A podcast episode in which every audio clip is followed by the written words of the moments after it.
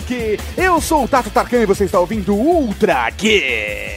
E aqui do meu lado, ele, o cara que durante o filme do Armageddon preferia pegar o Ben Affleck do que a Liv Tyler. Professor Mauri. Que horrível, mano. Tem- é, é obrigatório, é obrigatório, é obrigatório. E aqui do meu lado, um dos quatro cavaleiros do apocalipse da televisão brasileira, Tato, montado em seu cavalo baio, o busão do Brasil, que quase me matou de vergonha. É, eu peguei, Alheia. eu, eu peguei a referência ao Cavaleiro da Morte. Eu, eu peguei.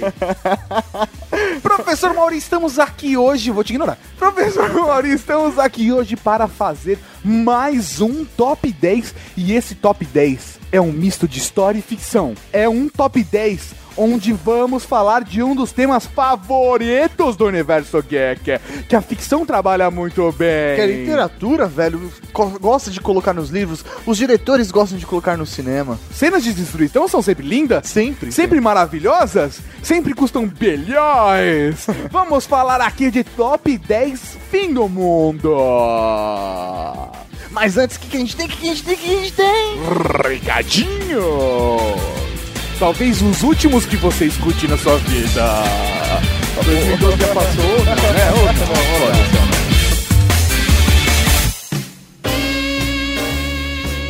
Recadinhos do coração. Coração não, caralho. Tá bom, recadinhos. Recadinhos, mano. Estamos aqui para mais uma sessão de recadinhos do coração. E começando, professor Mauri, lembrando nossos queridos amigos da Cavalaria Geek da nossa campanha pró doação de sangue. Isso mesmo, ela continua. Se você for o primeiro a enviar uma foto doando sangue, você vai ganhar uma camiseta do We Are Geeks. Essa será a última semana que vamos manter essa promoção de vamos dar camiseta pra quem doar sangue. É, isso certo? aí. E não precisa ser necessariamente somente para o pai da professorinha da Cavalaria Geek. Vale todo o território mundial. Isso aí, se você estiver em algum lugar do mundo, por favor, doe sangue porque isso ajuda as pessoas. Estamos Bonitas. aguardando fotos. E os dados para doação para o pai da professorinha estão aqui no post. E muda a música, professor Mauri. Eu quero música pancadão agora. Música pancadão! Não, é não pancadão de funk. é, não, não, ficou escroto isso. Mas mudou a música, que é o que importa. E, professor Maurinho, nós vamos falar de fim do mundo nesse episódio, nada mais natural do que nossos queridos amigos da Sony Pictures, que já são aqui da casa, Já são da casa, velho. queiram anunciar aqui o novo filme É o Fim. Ah, que bonito, rapaz. Ué, o Fim que é o filme que estreia agora dia 11. Exatamente, estreia agora sexta-feira, dia 11 nos cinemas e conta com um grande elenco: James Franco, Jonah Hill, Seth Rogen, Jay Baruchel, Danny McBride, Craig Robinson, sem contar um Michael Cera e a delicinha, a gostosa da Emma Watson. Ela não tá interpretando a Hermione. Não, ela tá interpretando como todos eles, eles mesmos. Cara, a galera que tá no Superbad tem. Cara, é, todos eles, toda essa galera de Hollywood nesse filme de comédia interpretando eles mesmos de um jeito zoado, escroto e animal. Os caras estão muito soltos. Assim, Michael Cera. Cara, Michael Cera. Não, na O- boa. Sério, o Michael Cera tá, cara, é a melhor interpretação dele na história do cinema. Cara, tá muito foda. Não, assim, tipo, esquecendo qualquer, qualquer anúncio, Não velho. é- não é jabá, não é vi, jabá. Eu, Eu vi, vi, o eu vi. filme e vale, sério. O cara tá genial Aquela cena. Não vou dar spoiler, mas do lado da piscina é a melhor. É foda. Sério, vale ser assistido. Vale. Mano, é cheio de referências no cinema, um aloprando o outro, aloprando personagens que os outros Cara. interpretaram. Então, o filme ele tem fim do mundo, tem situação absurda, cara. Velho, é uma comédia muito louca que você precisa assistir, referência de Hollywood. E estreia agora, sexta-feira, dia 11. E se você quiser saber mais sobre o filme, acesse lá, é ofimofilme.com.br, o link está aqui no post. E também vale a fanpage no Facebook, facebook.com barra é o fim Brasil.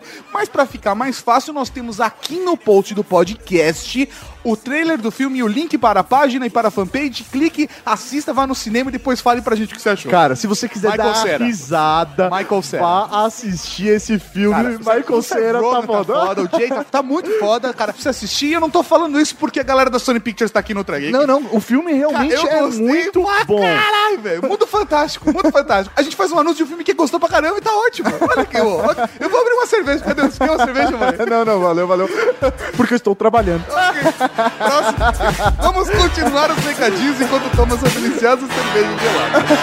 Agora, Tato, eu vou pedir pra mudar a música. Tá saidinho demais, mano. Muda a música então aí pra mim agora.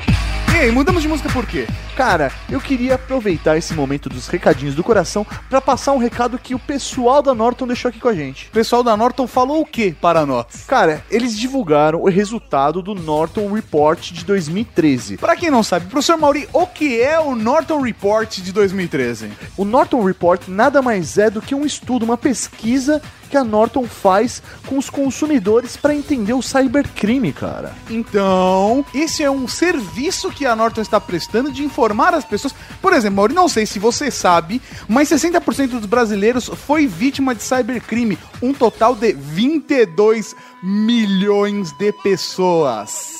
Só pra vocês terem ideia, o custo líquido desses crimes nos últimos 12 meses superou 18 bilhões. Velho, é, é, cara, eles passaram aqui vários dados extremamente interessantes. Por exemplo, 57% dos usuários de smartphone no Brasil já foi vítima de um crime virtual móvel. 45% dos adultos brasileiros teve uma experiência de crime virtual e de comportamento de risco nos últimos 12 meses. Agora muita gente vai se identificar com esse. 58% dos brasileiros usam o aparelho pessoal para trabalho e diversão. Bem-vindo ao clube. 39% dos usuários de smartphones diz que não deleta e-mails suspeitos de pessoas que não conhecem. Cara, sério, qual é o problema das pessoas?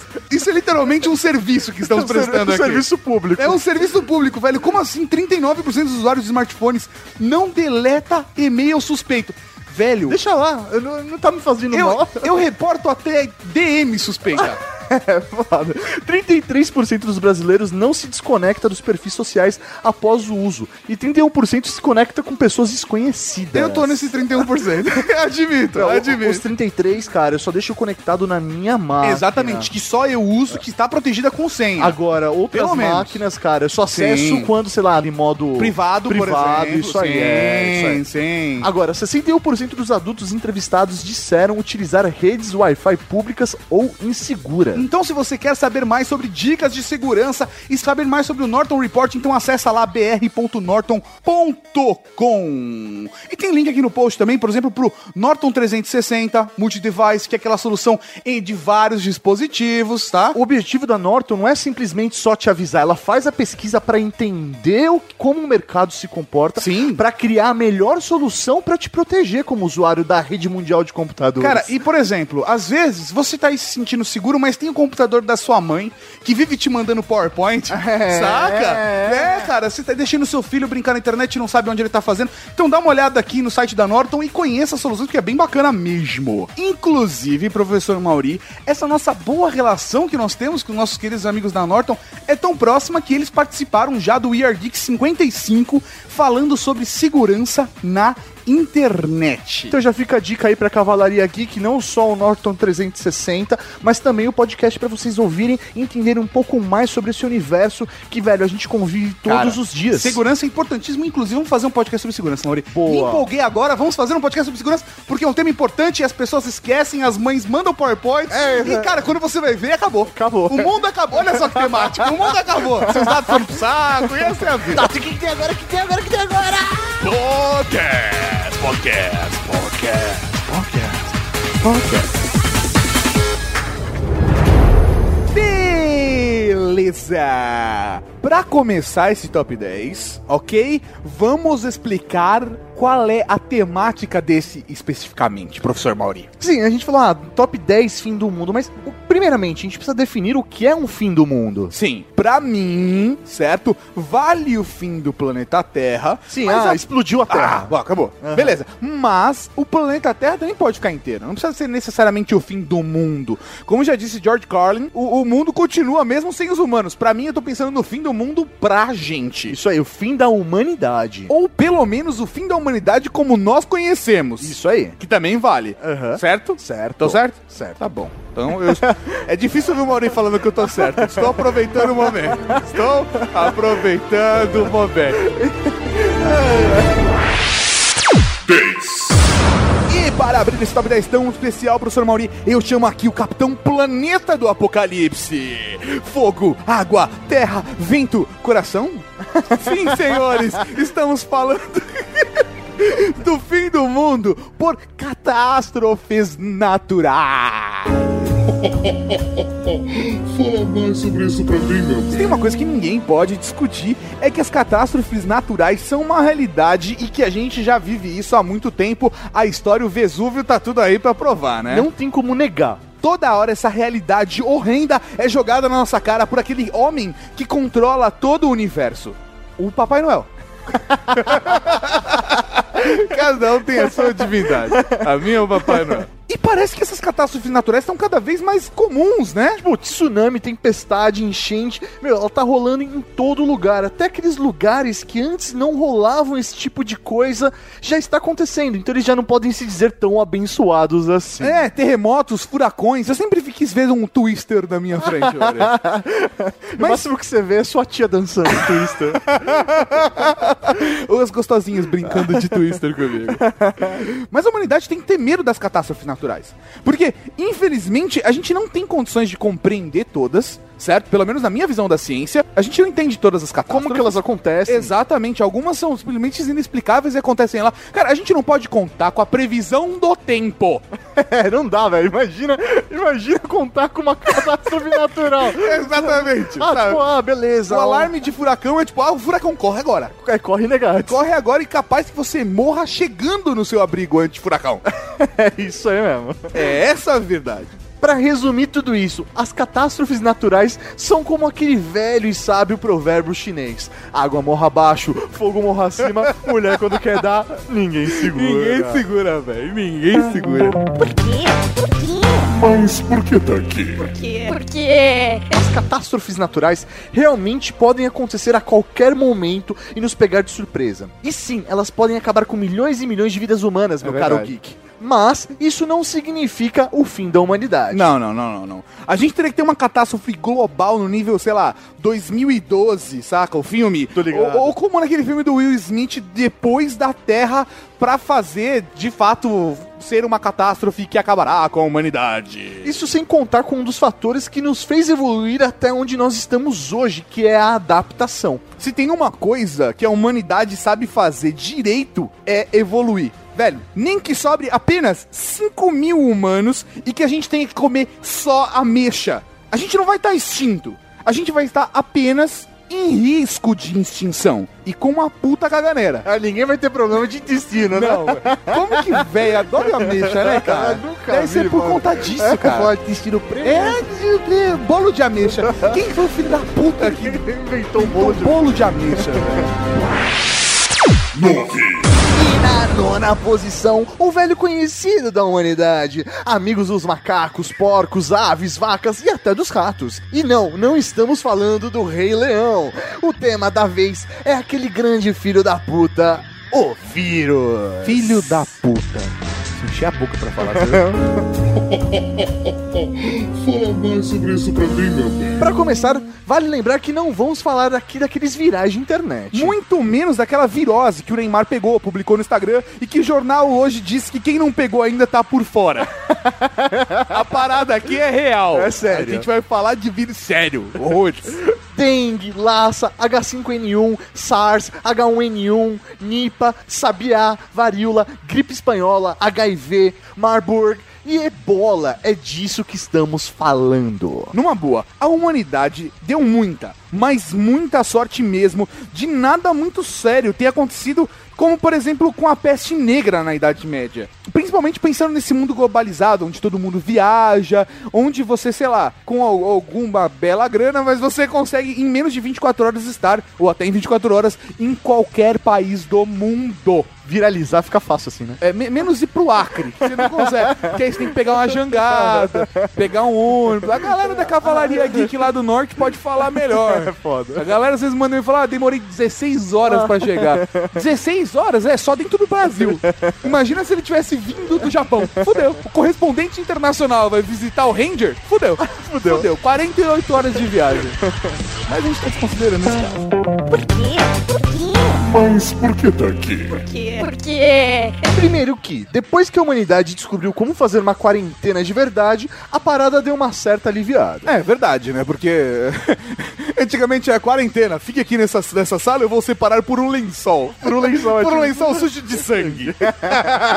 Segundo, que apesar de não haver cura pra HIV, a ciência até que arrumou um jeitinho da galera contaminada levar uma vida relativamente bacana. Ou até mesmo de prevenir que o vírus se transmita, mesmo que seja usando uma bexiga de latex na genitália durante o coito. Mas isso não deixa de ser uma solução prática para impedir que o vírus se transmita. Se realmente houvesse algo que colocasse toda a humanidade em risco, a gente imagina que vários cientistas brilhantes iriam surgir, pelo menos, com algo que parasse o crescimento da parada, assim, pelo menos segurasse o crescimento. É, ali. é na hora da crise que as coisas, a solução começa a surgir. É, porque aí até o capital deixa de ser tão preocupante. Porque se a merda vai cair na- no colo de todo mundo, Uhum. os países vão começar a se mexer e arrumar um jeito de resolver a situação. Nem né? que seja sentar todo mundo junto, discutir, chegar numa solução ali, né? É, antes de todo mundo morrer, sabe?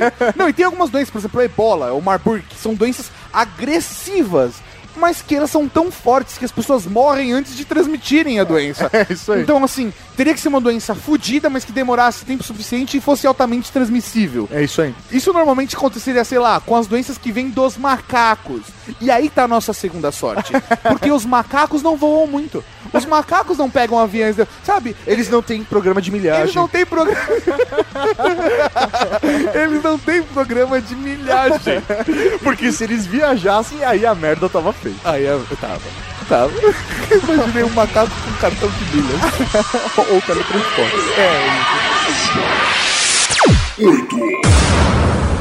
E na oitava posição desse top 10, vamos trazer à tona um fim para a humanidade que já poderia ter acontecido. Mais que isso, que já deixou muita gente sem dormir pela possibilidade de acontecer. Porra. Ou até pior, podemos dizer que muitas pessoas já sentiram na pele o potencial que esse apocalipse tem. Vocês devem estar se perguntando: qual será o apocalipse da vez? Ou então devem estar afirmando: ah, eu já sei, mas não importa o que passou pela cabeça de vocês. Assim como o fato de que todos nós estaremos mortos, a chegada do oitavo item na lista também é inevitável. Estamos falando dela, a guerra nuclear. Fala mais sobre isso pra mim, meu bem. O poder de destruição de uma bomba nuclear é cientificamente comprovado. E depois que conseguiram desenvolver essa tecnologia, a ameaça de uma possível guerra nuclear aconteceu algumas vezes ao longo da história da humanidade. É de conhecimento que diversos países possuem bombas, ou pelo menos a tecnologia necessária para desenvolvê-la. É, é- já é o suficiente para a gente ficar meio que esperto para uma possível guerra. E não sou nem eu que tô dizendo isso. Vale lembrar que o saudoso Dr. Enéas falava a cada dois anos na propaganda eleitoral, cara. E precisamos de uma bomba atômica. Precisamos de uma bomba atômica para termos poder de negociação com o mundo. Para o mundo nos respeitar. O Irã não fez isso agora há pouco tempo atrás? Ah, não sei. Então, cara, a guerra nuclear continua sendo resca. O poder de destruição de uma bomba nuclear é arrasador. E se todas as bombas do mundo fossem usadas? Uma visão otimista é que pelo menos uma grande parcela da humanidade iria pro saco. Numa visão otimista, uma grande parcela ia pro saco. Isso aí. Dois terços ia pro saco. E tipo, os poucos que sobrevivessem iam acabar morrendo lentamente com a contaminação causada pela radiação. Ou iam formar uma sociedade de super-heróis mutantes. Isso.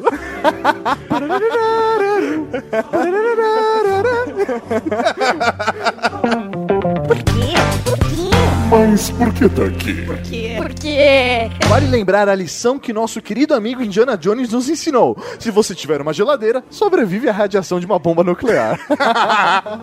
Não, não, isso parece piada, mas existem vários países cheios de bunkers nucleares.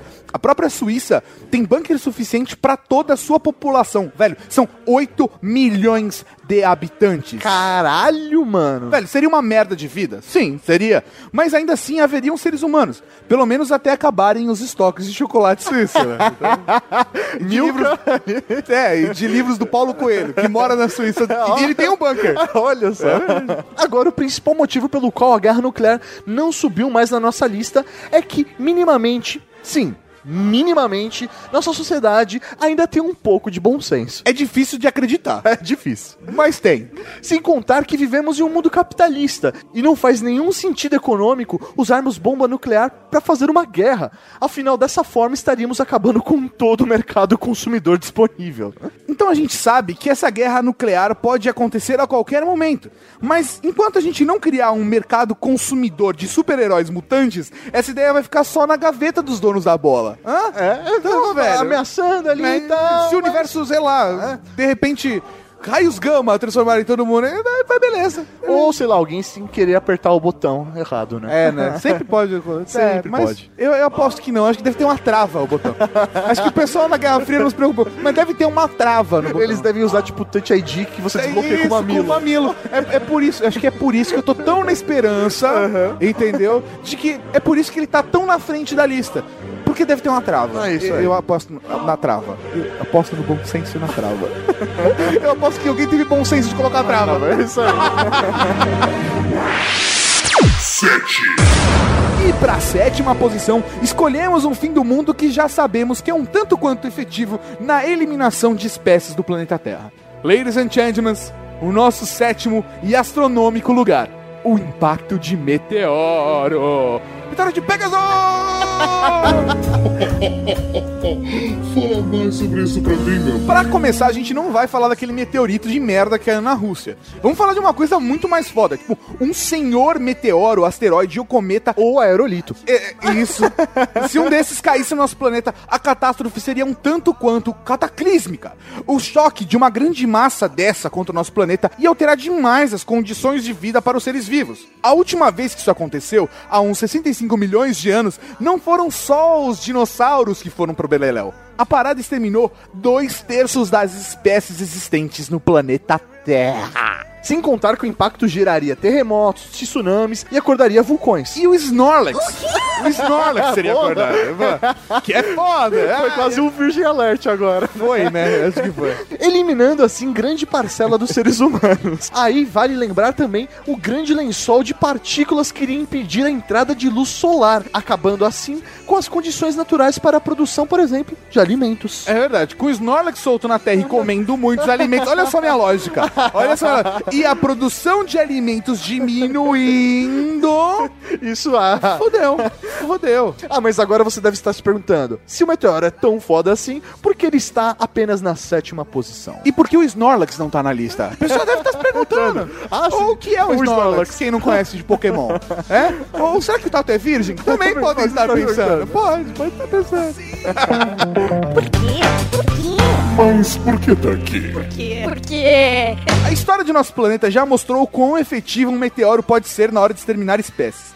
Mas a queda do meteoro em si não vai matar todos os humanos da Terra. A não ser que fosse, sei lá, um meteoro absurdamente gigante a ponto de destruir o planeta todo. Mas o maior risco mesmo são todas as consequências que essa merda gera. Sim, não é o meteoro em si, mas as consequências dela. Sem contar que os seres humanos sobreviventes de um meteoro desse ainda teriam um tempo relativamente cabível de tentar se adaptar às novas condições de vida na Terra. Principalmente com estoque de comida, reservatório de água, energia e conhecimentos em hidroponia, por exemplo. E tem muita gente doente nesse mundo que são os estocadores, são os caras que estão preparando para um apocalipse desse tipo. Exatamente, Então cara. eles estão lá, velho. Eles vão ajudar a salvar a humanidade. Sei lá, não, e, e parando pra pensar, se a gente tem tecnologia suficiente pra viajar e criar uma colônia em Marte, a gente tem tecnologia suficiente pra fazer isso no planeta Terra, a mesma coisa. Nem que seja com um número pequeno de pessoas no subterrâneo.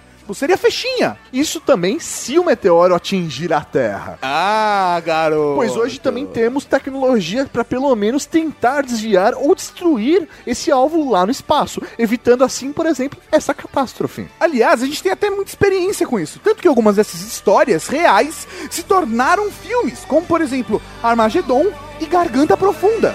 Impacto profundo, tá? Ou isso. Garganta profunda é outra coisa, né? É outra coisa. Eu esqueci. Mas gostaria de lembrar.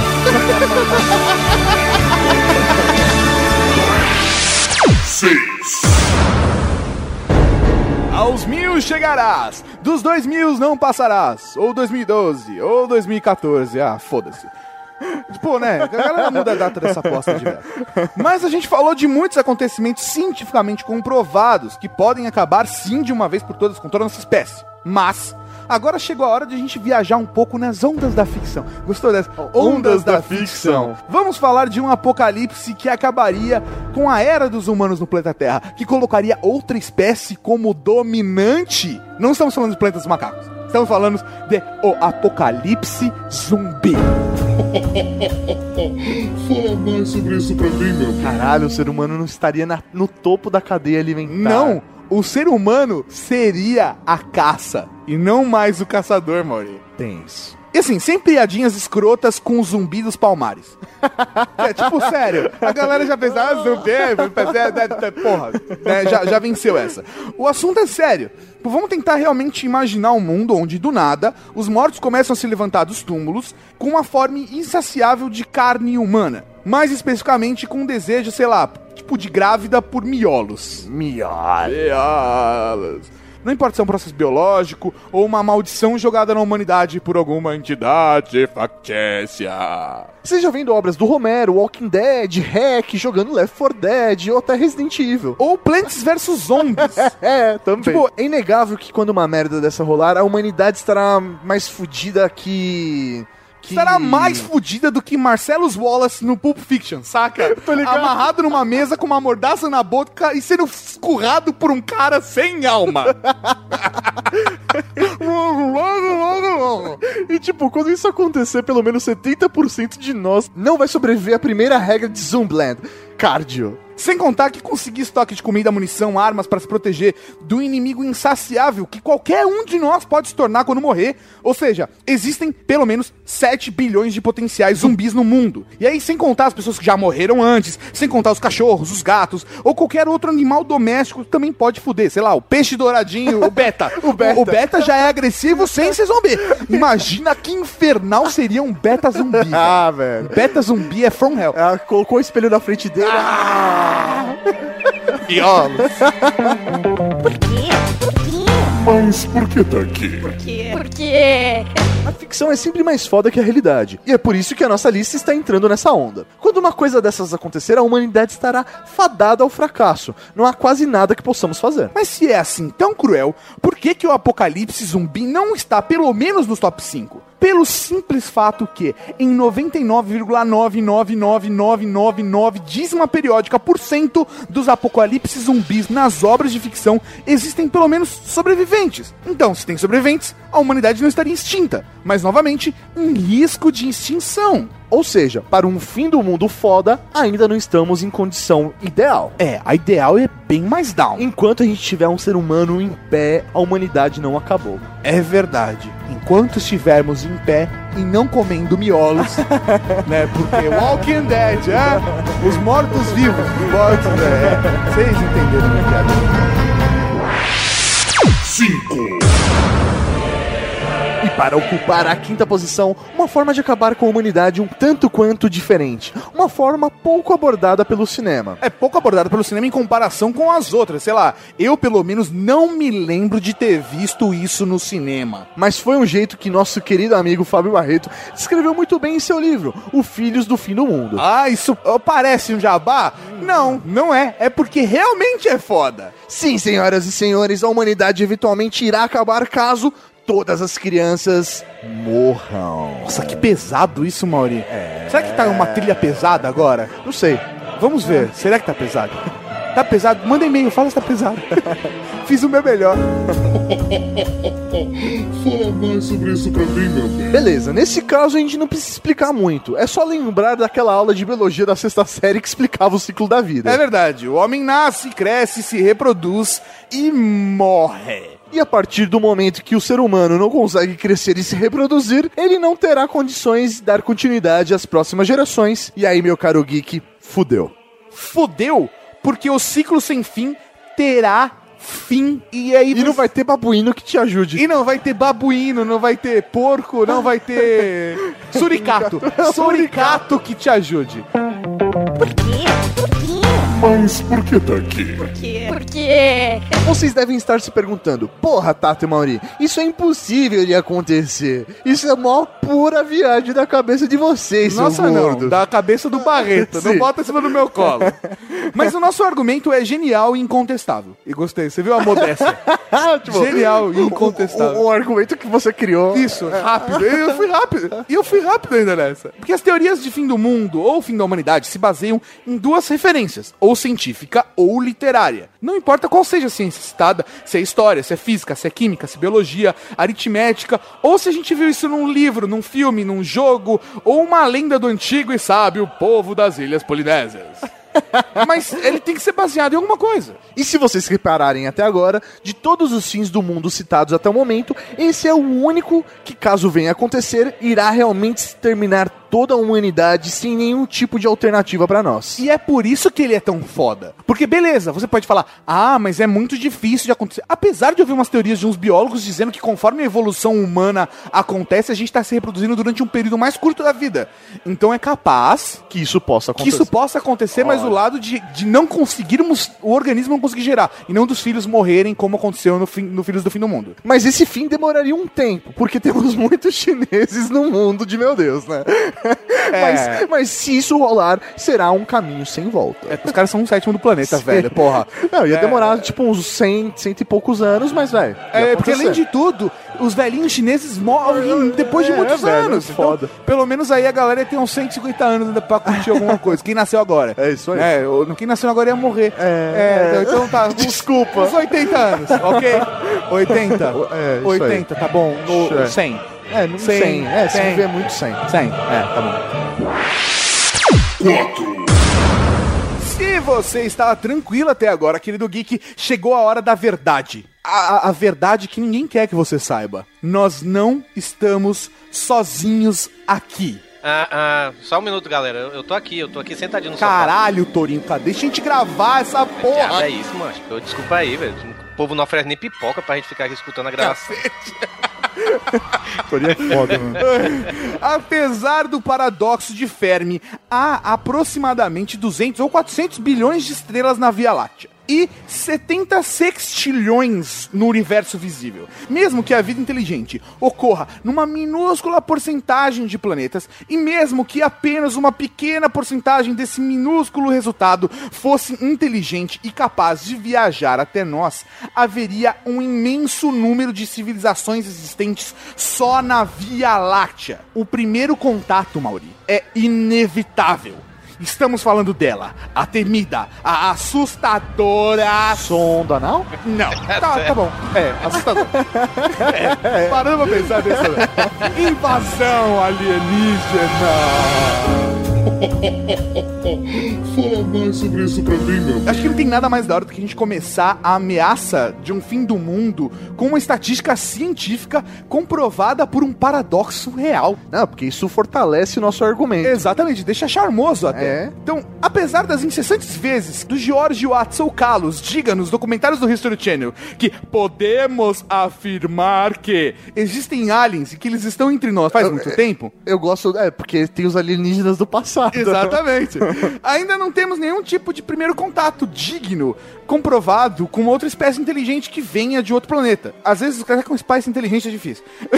Mas, então assim, a gente vai se basear aqui, essa teoria nossa, em cima da história humana e na ficção, para construir uma visão própria aqui, nossa, de uma invasão alienígena. Isso aí. Primeiro fator. Todas as vezes que uma sociedade mais evoluída tecnologicamente encontrou outra sociedade na nossa história, a brincadeira acabou com a dizimação da outra cultura. Tipo, foi povo, foi história, tipo, massacre mesmo. Foi um massacre sanguinolento. Então, podemos afirmar que se uma raça alienígena interplanetária pode viajar até aqui e nós não temos condições de fazer o mesmo até o planeta deles, nós estamos fodidos.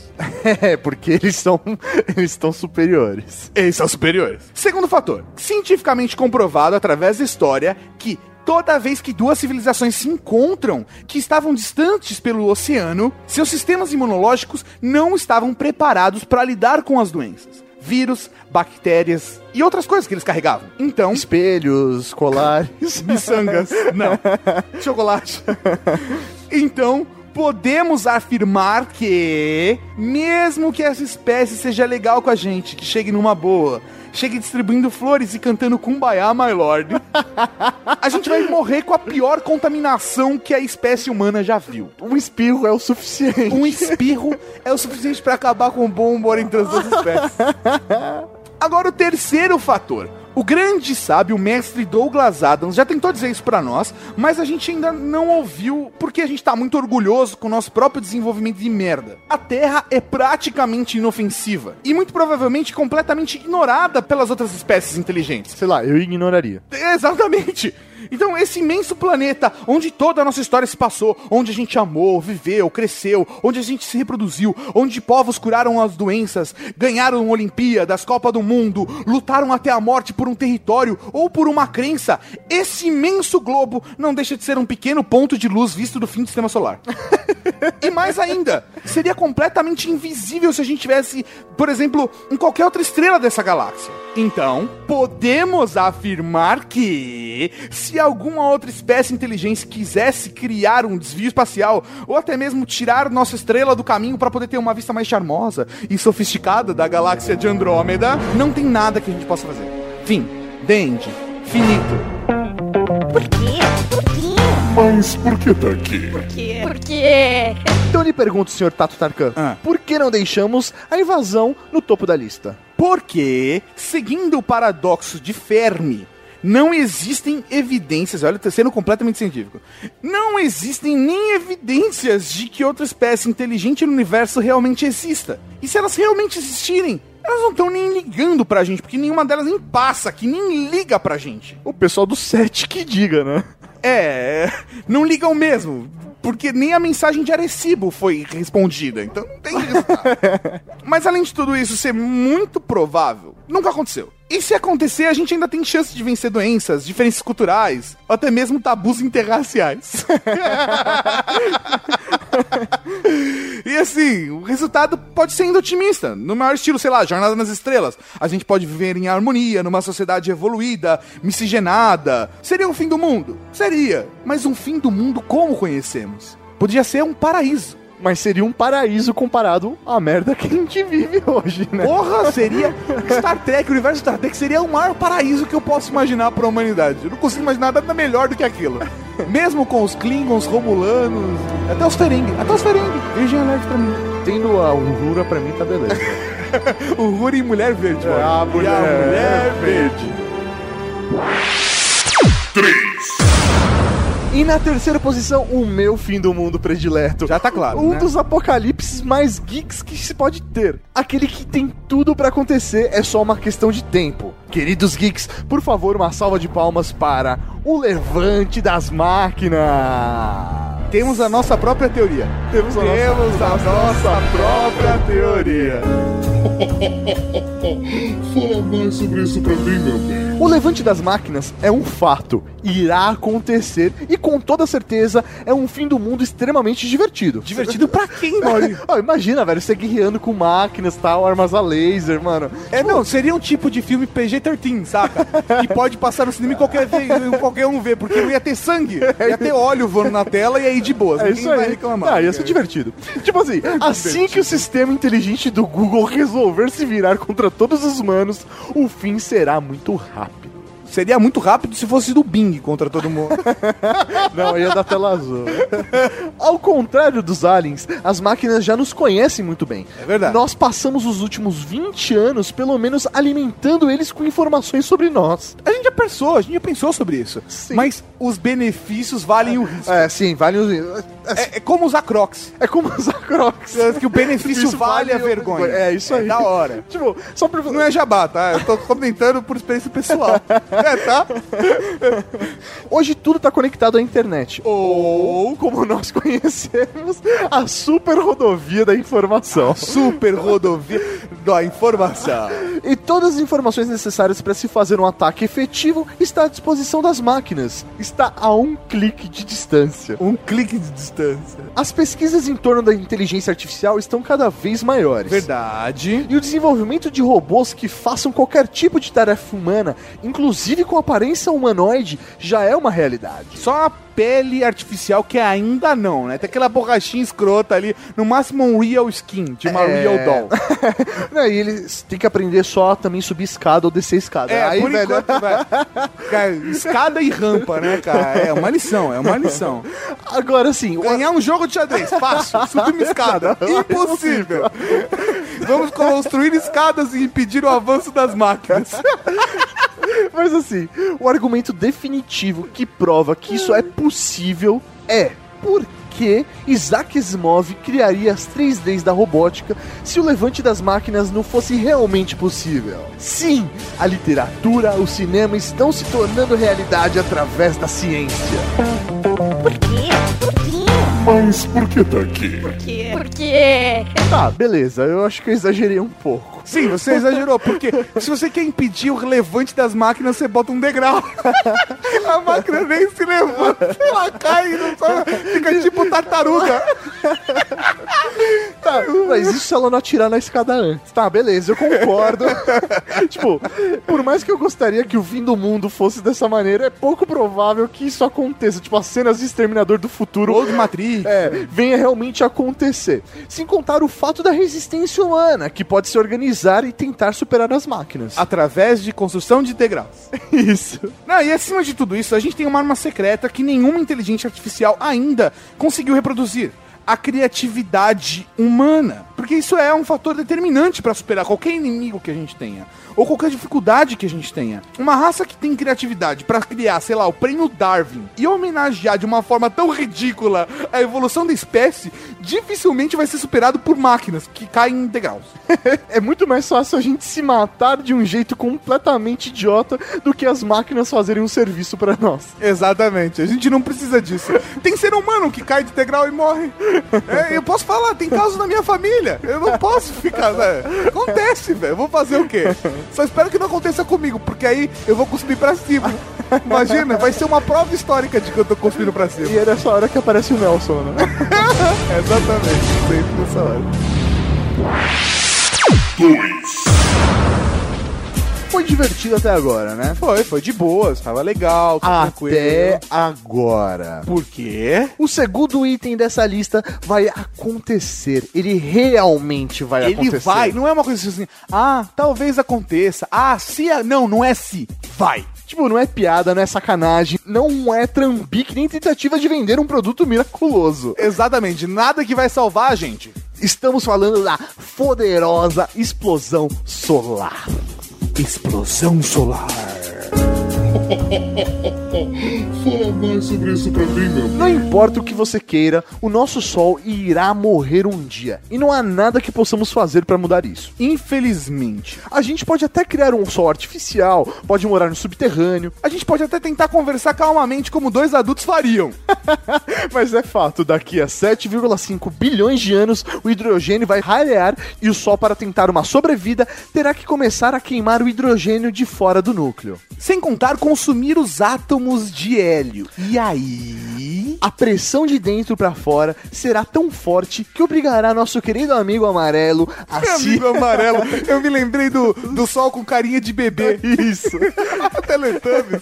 Ele vai se expandir. Essa gigantesca bola de fogo dos infernos crescerá até ocupar as órbitas dos planetas, incluindo, é claro, esse pequeno ponto azul insignificante que nós chamamos de Terra. Mas vamos ser otimistas. Digamos que essa poderosa ou poderosa bola de fogo não chegue até a gente. Sussa, Porra nenhuma. Porra nenhuma. O calor emitido pelo Sol vai ser tão intenso que não restará nenhuma forma de vida no planeta Terra, nem mesmo as baratas. A própria atmosfera do nosso planeta vai ser eliminada. Então, mesmo que a gente faça um puta sistema de ar-condicionado, impossível ter um ar-condicionado sem ar. Hã? É. Então temos 7 bilhões de anos? Não, não temos nem metade disso. Como o Sol fica 10% mais quente a cada bilhão de anos, em 3 bilhões de anos, o planeta Terra vai ficar tão quente que as nossas nuvens vão ficar tão pesadas a ponto de criar um efeito estufa como temos em Vênus. Aí, toda a água líquida do planeta já vai ter fervido e a temperatura normal do planeta será capaz de derreter chumbo. Segura essa, Vênus. A gente tá te alcançando. Yo, a gente chega aí. É nóis. Por quê? Por quê? Mas por que tá aqui? Porque. Porque. Apesar de ser um fato, nós temos alguns bilhões de anos para solucionar esse problema. Podemos criar soluções para viagens interestelares, podemos criar uma gigante arca espacial e migrar toda a civilização para outro planeta, repleto com todos os recursos que precisamos para viver. Isso seria foda. Sim, mas falta muito pra chegar nesse nível. Muito mesmo. Mas a nossa espécie chegou onde chegou em poucos milênios. Então a gente consegue uma solução pra isso em menos de 3 bilhões de anos. O tempo tá correndo e a gente precisa fazer alguma coisa.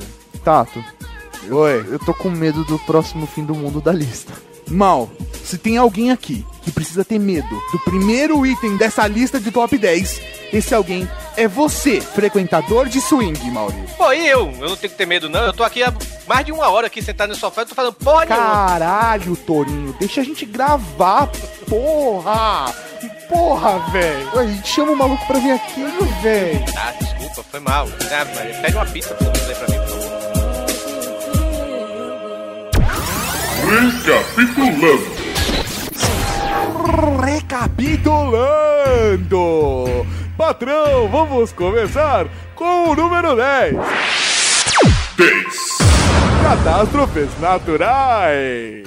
É o Capitão Planeta do fim do mundo, Capitão né? Planeta que vai ao invés. Eu não tinha o Capitão Sujo? Tinha, né? o, o inimigo. O inimigo do Capitão. É tipo isso. 9.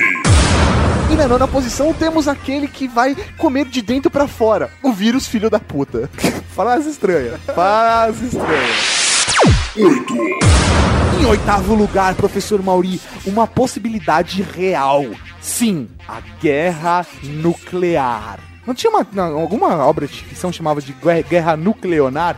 Não lembro disso. Eu me lembro de um negócio desse. Você acabou de inventar isso. Será que é um problema que eu tenho de cabeça? Não sei. 7. E na sétima posição já temos aquele que o Chapolin já previu: o Meteoro ou Aerolito. Ou que o bonde das. Qual é que era? Sou eu, bola de fogo, vim aqui. Não tem? Tem. 6. Em sexto lugar, aquele tema que nós adoramos ver na cultura pop: o apocalipse zumbi. Contra plantas, contra. Contra quantas coisas a gente pode? Contra. Tem eu gosto das mutações também, tipo no Life or Dead. né? Sim, é da hora. 5.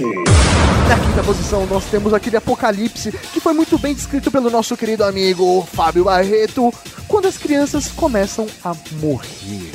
Triste. Só triste. 4. E no quarto lugar nós temos Professor Maurinho, um dos meus apocalipses favoritos. A invasão alienígena. 3. E para a terceira posição, aquele apocalipse que vai ser inevitável, porque nós estamos fazendo ele todos os dias aos poucos. Usando CAPTCHA, o levante, Usando carro. o levante das máquinas. Usando tinha foi foda. 2. E em segundo lugar, o apocalipse inevitável. Aquele que nem o filtro solar vai te ajudar. Não, explosão solar. Agora, professor Mauri, a gente vai falar da única teoria de apocalipse que não existe nada, nada, absolutamente nada, a não ser rezar que a humanidade possa fazer. Mas também não existe nenhuma comprovação científica, não existe nenhum cálculo que comprove a possibilidade disso acontecer. Mas se acontecer, velho, fudeu. Fudeu de vez. Nós vamos tocar no assunto mais delicado de todos os tempos do Ultra Geek. Ir onde nenhum podcast, a não ser os exclusivos desse tema, jamais esteve. Vamos falar do onipresente, do onipotente, do onisciente juízo final. Fala mais sobre isso pra mim, Pra começar, antes que a galera venha de mimimi, mimimi, a gente não tá aqui pra ofender ninguém. É, a gente não tá nem citando uma religião específica. Por isso, não vamos chamar essa divindade, tá? Com nenhum nome que possa ofender ninguém. Não importa se é Odin, Zeus, Ra, Tupã, Brahma, Garmab, Makmak ou qualquer outra divindade que alguma religião creia. Vamos criar nosso próprio conceito de divindade aqui uma divindade só pra ilustrar o contexto que nós queremos nesse exercício intelectual que é o top 10. Beleza? Beleza. Vamos chamar essa divindade de Papai Noel. Afinal de contas, todo mundo aqui já é crescidinho e ninguém mais acredita no Papai Noel, certo? Então ninguém vai se ofender se a gente falar do Papai Noel, certo? Certo. Mas esse Papai Noel não é o Papai Noel da Cavalaria Geek. Esse é gente fina, esse é gente boa, ele manda ho, ho, ho, Feliz É, o Natal. da Cavalaria Geek, que Isso é aí. gente feira. Não vamos confundir. É, é, estamos falando de um, de um outro de outro Papai Noel, que é um Papai Noel divindade, É ok? isso aí. É. Agora o pessoal deve estar pensando: ah, vocês estão fazendo isso porque o podcast é patrocinado pelo filme É o Fim. Não, não, não, não, não, não Não. é marmelada. A gente realmente criou uma lista de top 10 fins do mundo que achamos da hora. E eles foram baseados em dois tópicos. Primeiro, na possibilidade dela realmente acontecer. O quanto, quanto por cento, sei lá, qual é a probabilidade disso acontecer? E dois, Se rolar, qual é a probabilidade de a gente se fuder absurdamente? Tipo, numa boa. Não importa se você acredita ou não no nosso Papai Noel. Se um ser onisciente, onipresente e onipotente quiser acabar de verdade com a gente, não tem nada, mas nada mesmo que a gente possa fazer. afinal ele é onisciente, onipresente e onipotente. E agora vai um virgem alert pra mim, eu já tô consciente, então eu vou tomar consciência, tá? Mais um exemplo disso na ficção é o próprio personagem Kill, da nova geração de Star Trek. Se ele decidir, por exemplo, que o mundo acaba e que a humanidade vai pro saco, a gente vai pro saco e ponto. Não importa o motivo. Não tem nada que a gente possa fazer. Nada. Pô, nem se agarrar a rena do nariz vermelho. Papai Noel mandou, fudeu de vez. Alô. Fudeu. Tchau. Por quê? Por quê? Mas por que tá aqui? Por quê? Porque Como a gente já disse, não existe nenhuma prova concreta de que isso sequer possa acontecer. Afinal, o Papai Noel é uma divindade que criamos aqui para ilustrar a ideia. Mas não importa se você acredita no Papai Noel ou não, se ele realmente existir e se ele realmente ficar de saco cheio da gente, não importa qual que seja o motivo, não importa se você foi um bom menino ou não, não importa se você dormiu cedo, não importa se você lavou atrás das orelhas e deixou biscoitos com leite pra ele em cima da lareira. Se ele quiser, a gente já era. Acabou, acabou de verdade, acabou, Mauri. Nível Galvão Bueno. Acabou. Acabou!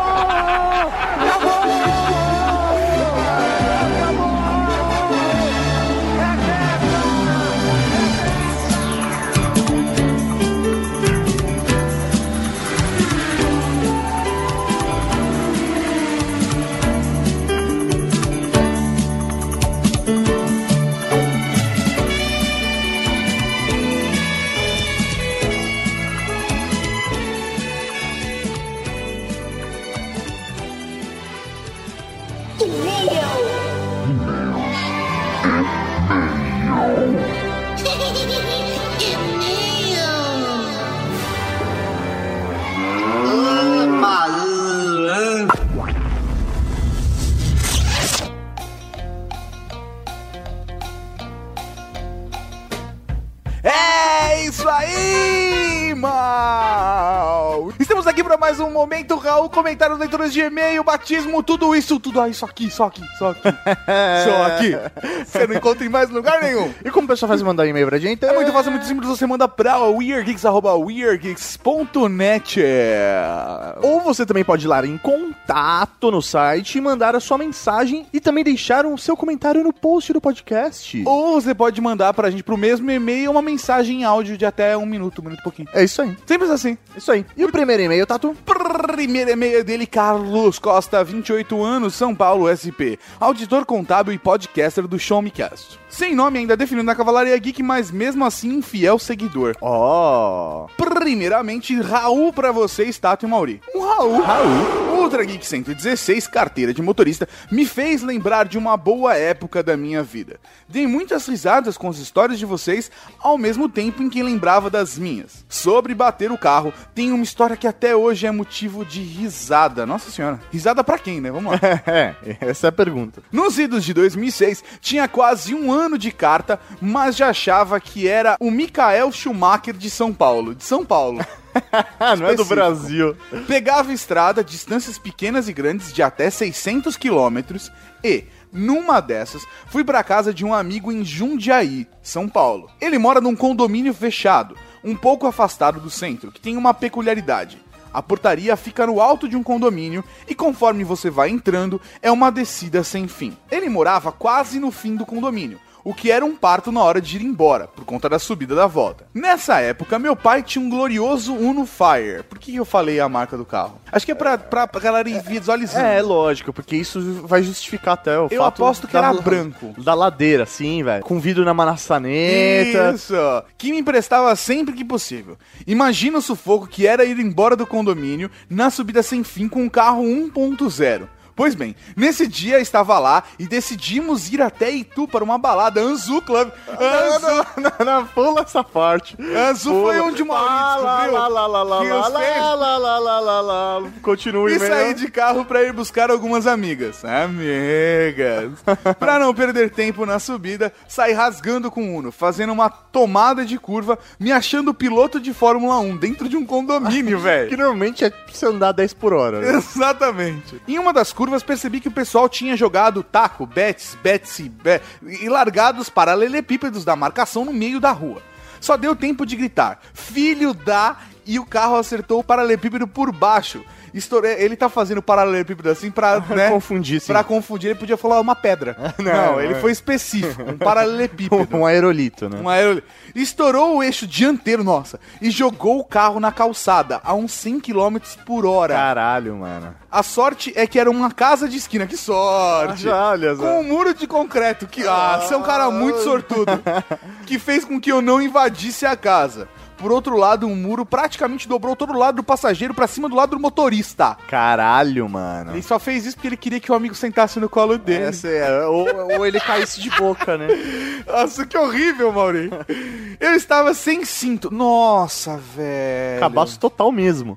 E acabei batendo a boca no volante. Sem perder dentes, mas a boca ficou toda rasgada por dentro. Ah, meu Deus. Como estava com a mão no câmbio pra fazer. essa- Em qual câmbio? Vamos deixar isso claro. Esmurrei deixou- é. o painel jogando o rádio pra dentro, quebrando um dedo e trincando um pulso. Depois da batida, desliguei rápido o carro e saí de dentro com medo de pegar fogo ou algo do tipo. Caralho, Cara, mano. foi agressiva. Fui olhar o carro e ele estava em estado lastimável. Peguei meu celular e fui ligar pra casa pra avisar a merda. Porque é, aí, velho, aí é uma bosta. Você tem que avisar os pais que você bateu o carro. é uma Nossa, merda. cara, é um momento, é um momento. De cu, né, mano? Porque assim, se você estava se sentindo o maior homem acelerando, você voltou a se sentir uma criança de 5 anos quando Sim. ligou pra casa. Minha mãe atendeu o telefone, primeiro falei que tinha batido o carro. Na hora ela ficou preocupada e perguntou se eu estava bem. Não, não, ela não estava preocupada. Ah, não, ela era a mãe. É se a mãe. fosse o pai, Ah. ele perguntaria se estava bem por educação, Sim. porque na verdade ele queria te matar. Aham. Enquanto eu falava pra ela que tinha estourado a boca, o dedo e o pulso, meu pai, olha lá, olha lá,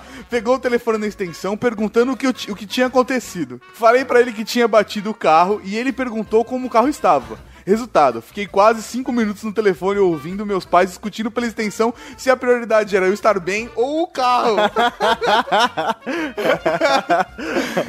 O pai tá cagando, meu Deus. É o carro que velho. importa. Pô, filho ele faz outra, é fácil. Agora comprar outro carro, velho. Resumo, perda total do carro. Puta que pariu. Um bom tempo me recuperando e xingamentos semanais do meu pai pela minha capacidade. Até eu comprar o meu primeiro carro. Ô, da hora, velho. E, e a história engraçada, onde tá? É, é, cara, só tem a parte deprimente. Bom, é isso. Que vocês continuem fazendo um ótimo trabalho que já fazem. Muito obrigado. Olha que Valeu. legal. Muito obrigado. Abraços e um Raul pra Carlos Costa. O próximo e-mail é um e-mail de voz. Sim, é do doente do André Rus, 30 anos, coordenador de desenvolvimento Bauru, São Paulo. Olá, pequerruchos, tudo bem? Tudo bem com você, mano? Eu gosto quando ele chama a gente de pequerruchos. Pequerruchos. Hoje tava uma chuva do caramba e eu vou a pé para o trabalho. Não é mensagem de voz, mano? Sim, mas ele tá explicando aqui. Comecei a ouvir Ultra Ah, Geek e entendi. não resistiu e comecei a gravar no caminho mesmo, com o mic do iPod. Tem um pouco a ver com o tema, porque não tenho carro e também porque não ia conseguir a casa vazia para gravar isso pra vocês sem causar um divórcio ou um climão com meu irmão. Que vem pela frente, É. né? Enfim, espero que gostem. Caso realmente não queiram usar o áudio sem problemas, a chuva deu uma zoada, mas deu uma atmosfera interessante para a gravação, apesar de tudo. Sua chamada está sendo encaminhada para a caixa de mensagens e estará sujeita a cobrança após o sinal.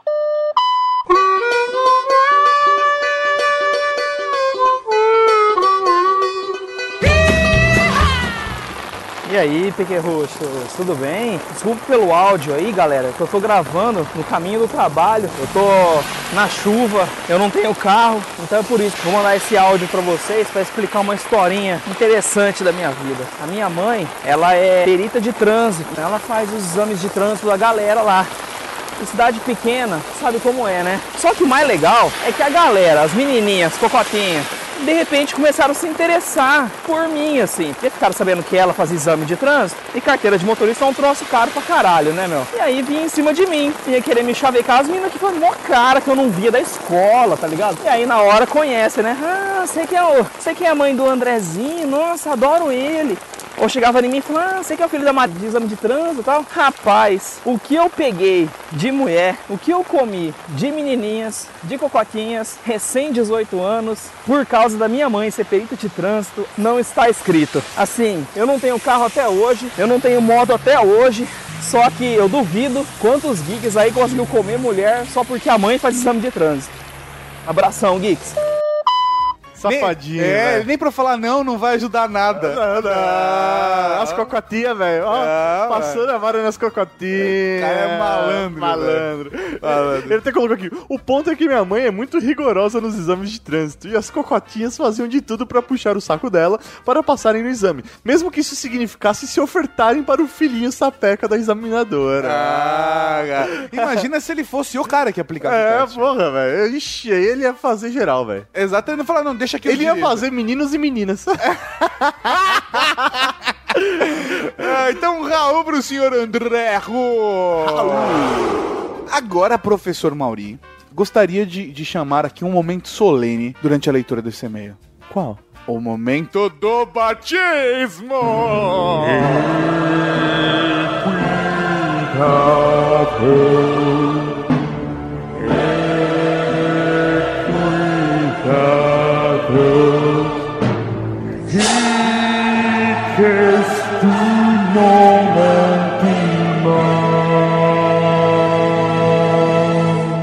Começar lendo e-mail, já digo o nome. Olá! Porque tem muito A. Tem, Precisa ver. tem. aham. Sim, sempre que vocês verem alguma Gláucia underline 403, sou eu, Gláucia. A Gláucia Serrosa, professor Ah, a linda da Glócia ser rosa. Já que vocês me orientaram, segue o e-mail com pedido do meu nome na cavalaria. Não tenho sugestão de nome, se virem. E vou acrescentar algumas informações que outras pessoas consideram interessantes barra contraditórias a respeito de minha pessoa. As outras pessoas, eu acho tudo muito normal. Sim. Eu ainda não sei o que eu acho. Vamos descobrir. 1. Um, meu nome, na verdade, é um prefixo. O nome da minha mãe é Cecília Rosa. Quando eu nasci, simplesmente acrescentaram o prefixo Gláucia ao nome dela. Então virou Gláucia Cecília Rosa. É isso aí. Legal. 2. Aparentemente, meu nome todo é composto por nomes de diferentes flores. Olha.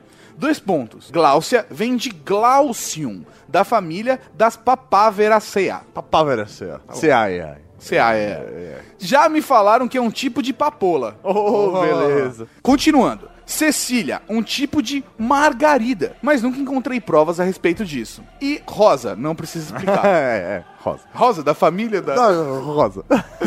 da família da Glaucia. 3. Meu nome foi inspirado num personagem de novela. Não sei o nome da atriz que interpretava a Gláucia. Minha mãe só lembra que ela era alta de cabelos castanhos, característica que eu também possuo. Olha só, sua mãe desejou e veio. exatamente, exatamente. 4. O mais curioso de tudo, desde que nasci, meu pai me apelidou de Florzinha. Ah, e nem ele ou minha mãe sabiam que Gláucia era realmente o nome de uma flor. Que bonitinho. Coisas da vida. Coisas da vida. Coisas da vida. Apesar de tanta fofura e meiguice a respeito do meu nome, eu curto o estilo musical que não é tão fofo assim: o metal e suas vertentes. Não dispenso um festival de bandas, principalmente os festivais com acampamento. Eu já fui em alguns shows grandes, como Iron Maiden, CDC, Motorhead. Em outubro, vou ao Black Sabbath. Uhul, é nóis, carai. A gente se É encontra esse lá. final de semana. É, não sei, de repente ela não vai vir em São Paulo, ela pode ir em outra cidade, né? Ou em outro país. Mas é, se for em São Paulo, eu também vou. Eu, infelizmente, não vou. Vamos lá. Outra coisa que chama a atenção e até desagrada algumas pessoas é meu apreço por cervejas artesanais, barra especiais, barra caseiras. Tudo começou algum tempo atrás na Ilha do Sol, quando meu namorado começou a fabricar cerveja caseira com alguns amigos. Da hora, um, Que hobby, um hobby da hora. Porra, é um hobby da hora. Passei a apreciar muito a bebida. Aprendi muito sobre cultura cervejeira, estilos e harmonização. Por sorte ou dádiva do destino, moro em Blumenau, a terra da cerveja. Sim, sim. Agora, estamos preparando um espaço e comprando os materiais para em breve iniciarmos nossa produção de cerveja caseira. Porra, que top. Depois manda uma garrafa pra gente, por Uma favor. não, né? Não, não, é que eu não sei a Pelo quantidade. menos... É Tá, tá, tá bom. Se for uma garrafa de 5 litros, É. uma pra cada um. Beleza. Tá bom? Eu não, eu, eu gosto muito de cerveja caseira. Eu tenho um, um É. certo prazer. Eu gosto de ficar em casa e tomar cerveja. Cerveja caseira é perfeito. Exato. E vou dizer o seguinte: não vou citar marcas, não É. vou citar nomes, mas a minha cerveja favorita no mundo é de Blumenau. É verdade. Eu não vejo problema. Agora voltando ao meio da glossa. Eu não vejo problema algum em gostar de metal e cerveja. Mas muitas pessoas acreditam que essas atitudes não condiz com a de um profissional de educação física. Por quê? Que trabalha com saúde e qualidade de Ah, vida. Mas cerveja é, é igual a saúde. É isso aí, cerveja É só saúde. você beber com parcimônia, com sabedoria. É isso aí, É. com cuidado. Cerveja faz bem pros ossos. Pesquise. Pra mim, isso não passa de besteira e preconceito. Pra mim também. E quero mais é que vão todos se fuder. isso é uma atitude de alguém da cavalaria. É muito isso mal. aí. Mas e aí, Tato? Como que a gente vai fazer a nomeação da linda da Gláucia? Professor Mauri, Hum. a Gláucia Cecília Rosa, Rosa. É composta de três flores. Conhecida como Florzinha. Aham. É- é- ela é um misto de três flores. Certo. Certo? Certo. E que gosta muito de álcool. É verdade. Então você pega, mistura as flores Aham. e adicione álcool, Mauri. Sabe o que vai dar? O que que vai dar? Vamos lá, Glaucia, vem cá, vem com a mãozinha. É isso. Ajoelhe-se. A partir de agora, Gláucia Cecília Rosa. Tu serás conhecida como o perfume da cavalaria Geek.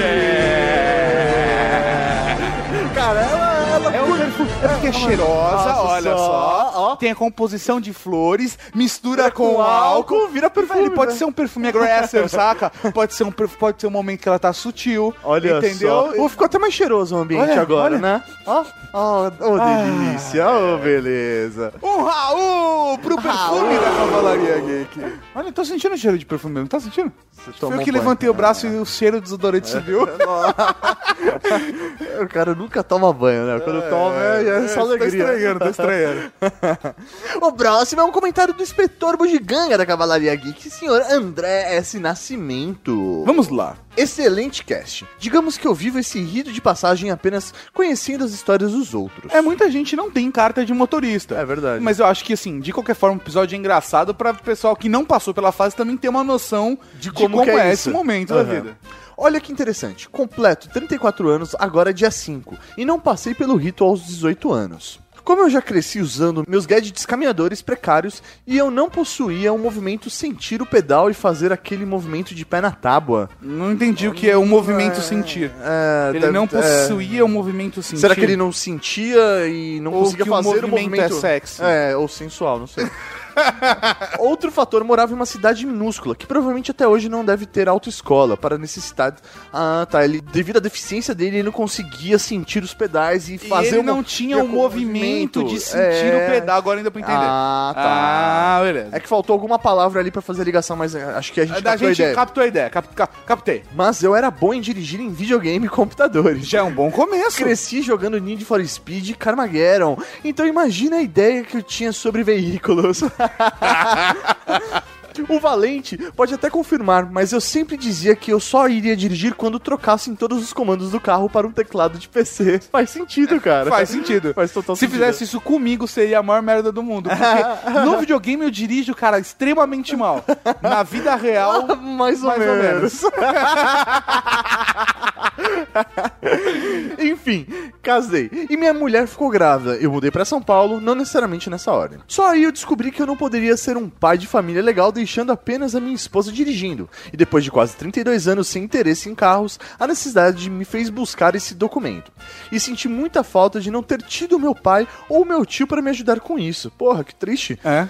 No meu caso, eu só posso dirigir carros automáticos, então não terei o prazer de conhecer o processo de trocar as marchas e etc. Olha, eu vou não, te falar o Não, não, seguinte. não. Você pode ter um carro que troca marchas no volante, velho, na borboleta, que é tão top quanto trocar na mão, velho, ali no câmbio. É, você pode ter essa sensação. É. Mas eu vou te dizer o seguinte: eu, eu, eu gosto do câmbio manual, Uhum. tá? Mas quando eu dirigi um carro com câmbio automático, eu, eu descobri as vantagens do câmbio automático. Sim. Como, por exemplo, de receber um boquete sem ter que ficar fazendo acrobacia. É lógico, trocar marcha, não, é- não, não precisa. Sofri um pouco, mas a CNH saiu. Até peguei ela na carteira agora, pois pra mim é um baita troféu. E eu precisava ver quando acabava o tempo da provisória. É porque ele lembrou, né? A gente fez muita gente no último programa lembrar. Ih, preciso renovar a preciso renovar a carteira. A luta agora é para conseguir o carro. Vocês sabem que o carro para deficiente tem isenção e o caramba. Mas talvez vocês não façam ideia de quanto isso é burocrático e o tanto que demora para conseguir. Cara, eu tenho ideia, eu sei. Tipo, meu, demora meses para ser liberado o benefício para você, mas também que depois que liberado, o desconto realmente vale a pena. tipo, quanto assim? De... Eu não Cara, ideia. Todos os impostos que um carro tem. Ah, eles cortam todos os É, impostos? isso aí. Nossa, velho. Vai sair pela metade do pena, preço. Vale a pena. Tanto que peguei minha carteira no final de março, agora dei entrada só em agosto para começar a andar com a documentação. E até agora, nada. Tudo em processo ainda. Deprimente. Caramba, velho, mas espero que seja um bom presente de Natal, pelo menos. né? Sim, um, um bom princípio. PlayStation. Ninguém reclamou do termo carta? Se ninguém reclamou, é um forte indício que o público é basicamente composto por paulistas ou paulistanos. Por quê? Como que vocês se chamam em outro lugar? Talvez carteira de motorista. Ah, não, mas eu falo carteira também de Eu também motorista. falo, Eu eu uso falo os dois, carta, carta é, isso aí. CNH. É, mas é, sabe o que eu acho? É que, na verdade, a gente tem ouvintes no Brasil inteiro. Sim. E tem ouvintes no mundo inteiro. É isso aí. Então, eu, eu acho, eu acho de verdade que o pessoal entendeu que era a mesma coisa e, assim, não foi agressivo aos ouvidos, saca? Aham. É. como, por exemplo, muita gente do sul fala mas.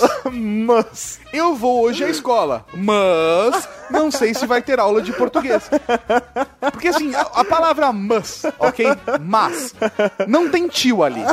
Mas tem gente que fala mas. Tipo, a soletra alfabeto é. E, B, C, D, Não faz sentido. Mas. banana. Sabe?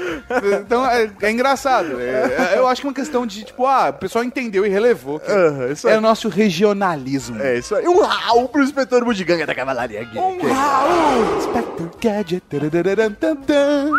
Professor Mauri, próximo comentário é dele, Adriano Sintati, 31 anos, assistente jurídico e estudante de engenharia. Salve, salve, cavalaria. Pra toda a cavalaria ele tá mandando É, comentário. É porque era um comentário, né? Então ali, salve, salve a toda a cavalaria. Muito bonito. Em primeiro lugar, adorei o cast. Tanto é que o mesmo me fez lembrar de algumas histórias de quando eu estava aprendendo a dirigir. E de quando eu tirei a minha habilitação. Mas, a mais marcante de todas foi a de quando eu tinha 12 anos de idade e o senhor Sintati, meu pai, resolveu me ensinar a dirigir, na qual disse as seguintes frases. Aí ele instrui. As frases em caixa alta foram ditas em voz alta ou aos berros, sendo que aos berros era mais comum. Eu vou tentar Caralho, interpretar. ele deve ser uma princesinha, né? Ele deve ser uma princesa. Princesinha é o termo que a gente usa aqui na galera quando alguém é, é- é polido. Eu tinha uma amiga minha no trabalho. Não, ela não- quando a pessoa não é polida. Não, não, quando. quando, quando- ironia, irônica. Eu tinha uma amiga no trabalho que ela era tudo super gentil, assim, sabe? De falar assim, porra, quem deixou esse negócio na minha mesa? Aí, co- normalmente, quando ela falava uma coisa dessa, ao invés de reagir, eu só levantava e falava assim, assim disse a princesinha. Porque colocar o contraste, todo mundo ria e aí ela perdia. né? Vamos lá, eu vou tentar interpretar, tá? Seguinte, depois que você abaixou a porcaria do freio de mão e arrancou o portão de casa, a sua mãe me encheu o saco pra eu te ensinar a dirigir. Então é o seguinte: primeiro, você faz o que eu mando, errou, ou fez barbeiragem, leva xingo ou tapa. Ele cita pescotapa. Não importa se a culpa é minha. Tenha em mente que ela sempre vai ser sua, moleque do caralho. Adiciona um. eu O moleque do caralho foi você. É. Segundo, se você bater o carro, eu te bato, te xingo e lembre-se, a culpa é sempre sua. Terceiro e mais importante, se você bater o carro e me machucar, leia os meus lábios. Caralho, leia os meus lábios é muito agressivo, cara. Leia os meus lábios. Nem Deus te salva da sua que eu vou te dar. Caralho. Caralho. Muito bem, primeira aula, prazer, volante. Volante Adriano, entendeu seu burro?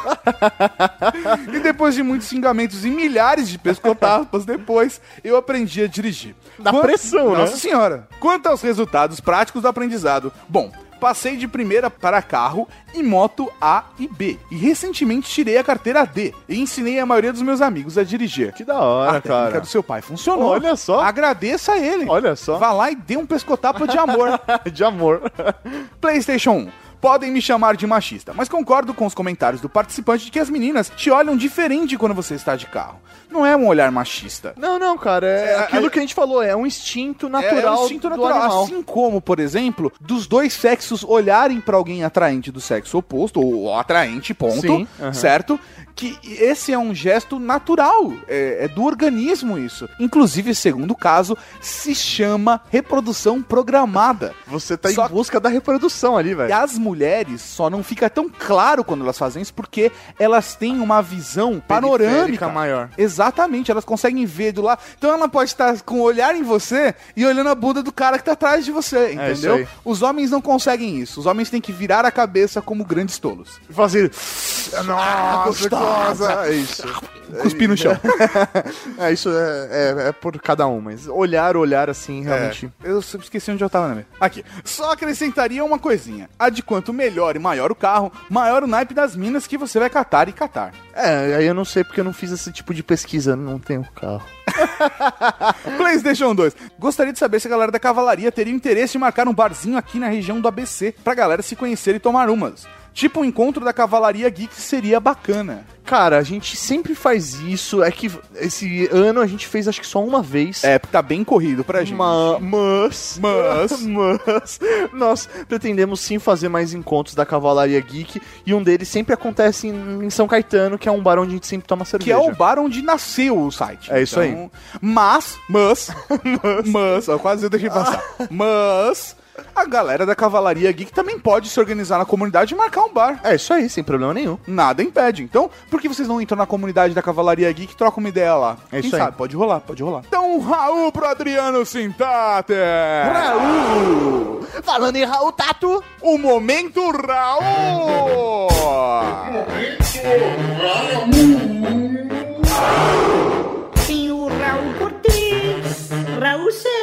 Raul Gazola, Raul Gil, Raul Júlia.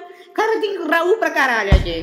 um Raul pro Carlinho, que se sentiu muito motivado pelo Ultra Geek 115. Um Raul pra Laércio Souza da Silva, que se sentiu motivado a continuar seguindo atrás de seus sonhos. Oh, que lindo. Um Raul pro André Folker, que disse sabiamente: quem nunca bateu um carro alugado não sabe como é estar fudido duas vezes. sabe? sabe? Um Raul pra Herbert Luiz, que ainda não tem CNH, acorda às 4 da manhã e paga 18 Dilmas pra ir trabalhar de busão. Caralho, Agressivo, eu já passei por isso. Um Raul pro senhor dos acrílicos, que fez uma mini maratona e elogiou a qualidade dos programas. Muito obrigado. Um Raul para o olho de Tandera da Cavalaria Geek, o senhor Fernando Scalabrini Paz, que com 12 anos aprendeu a dirigir e já levou o pai pra casa depois de uma bebedeira. Oh, que beleza! Um Raul pro fetichento, o carrasco da Cavalaria Geek, que disse que nunca o decepcionamos. Um Raul pra Renato Kobel, que faz parte do apoio aéreo da Cavalaria Geek. E ele merece um Raul porque ouve a gente desde o episódio 5 e mandou os aviões da Varig. Lembra, Maurício? Sim. Playboy, aviões da Varig? Pra gente por e-mail. Ah, lindo, Obrigado. Um Raul pro Gigolo Joe da Cavalaria Geek, que aprendeu a dirigir com 14 anos, roubou o carro para ir a um show do Lulu Santos na cidade vizinha, tomou umas cervejas, catou uma menininha e bateu o carro na hora de estacionar na garagem. Aí ele fez todo o show e cagou no final. no final. Ai, ai. Um Raul pro Zero, que lançou um first nos comentários. First.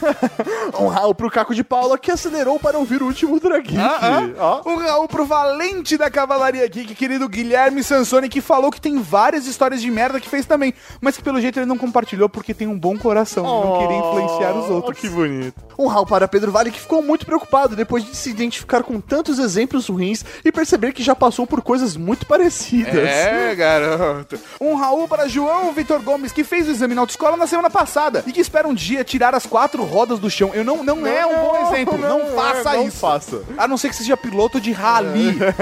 ou um dublê. ou algo do gênero. Um Raul pro Ramon, o cop da Cavalaria Geek, que tinha várias histórias pra contar também, mas como é casado, não conseguiu gravar o último Ultra Geek com a gente. A gente convidou. um Raul pra Márcio Neves Machado, que, por vários motivos, nunca tirou a carteira de motorista. Um Raul para o Ferreiro da Cavalaria Geek, que disse que para atrair as fêmeas o cara tem que ser um gurilão das bolas azul, velho. Gurilão da bola azul do, do Porta dos Fundos. Ah, é Eu sou o gurilão É da verdade. bola azul. É verdade, é verdade. Um Raul pra Lucas Limão Bernardo Calegari, que curtiu ver a Cavalaria Geek comentando lá no Limonada com gelo. Caralho. Um Raul para o Alexandre Salles, o apoio aéreo da Cavalaria Geek, que começou a voar com 17 anos, mas até hoje não tem a menor ideia de como dirigir um carro. Eu dirijo carro, não faço questão de dirigir moto, porque eu sei que eu ia me matar, mas eu gostaria de aprender a pilotar um avião. Deve ser da hora, Tá velho. vendo? Eu, eu invejo você, senhor apoio aéreo. Foda. Eu invejo. Um Raul pra Cold Nakano, que tem 28 anos, mas uma cara de menininho. Então a carteira de motorista ajuda ele a provar a sua maioridade. Boa. Um Raul para o Diego Trettin, que disse que sua primeira batida de carro não foi culpa dele, foi culpa do velho barreiro. é uma entidade que encosta. É. Tem o, o, velho- o preto velho e o velho barreiro. Isso.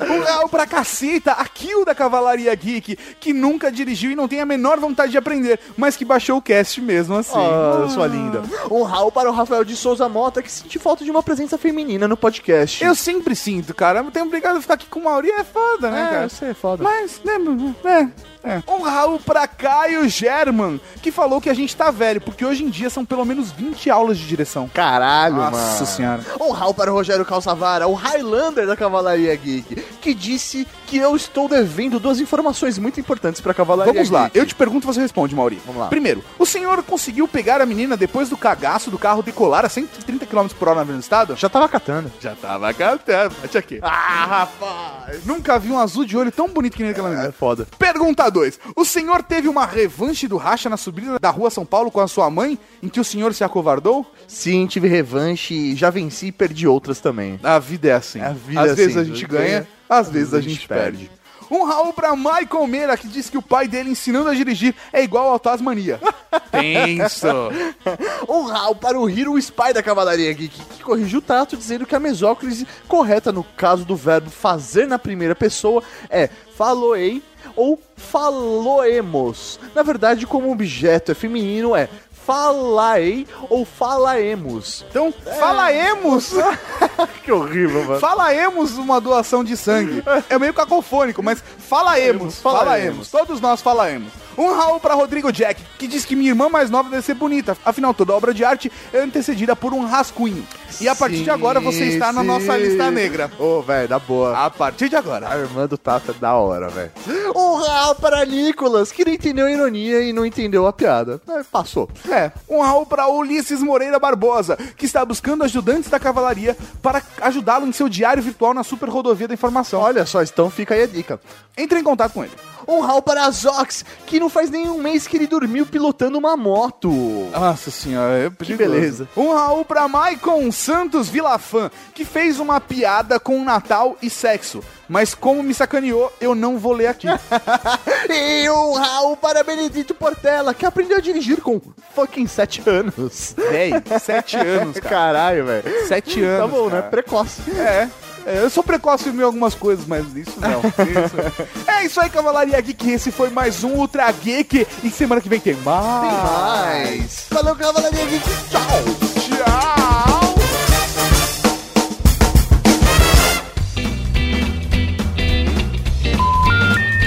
Mas com fim. É o ciclo sem fim com um final nada feliz. É um. Essa piada pode ficar boa, peraí, eu vou me esforçar. É, é o ciclo Faz de novo, acho que é porque. É, é o ciclo, mas com fim. Fudeu, porque os Chico vai tomar no cu. Você acabou de ouvir o Ultra Kick.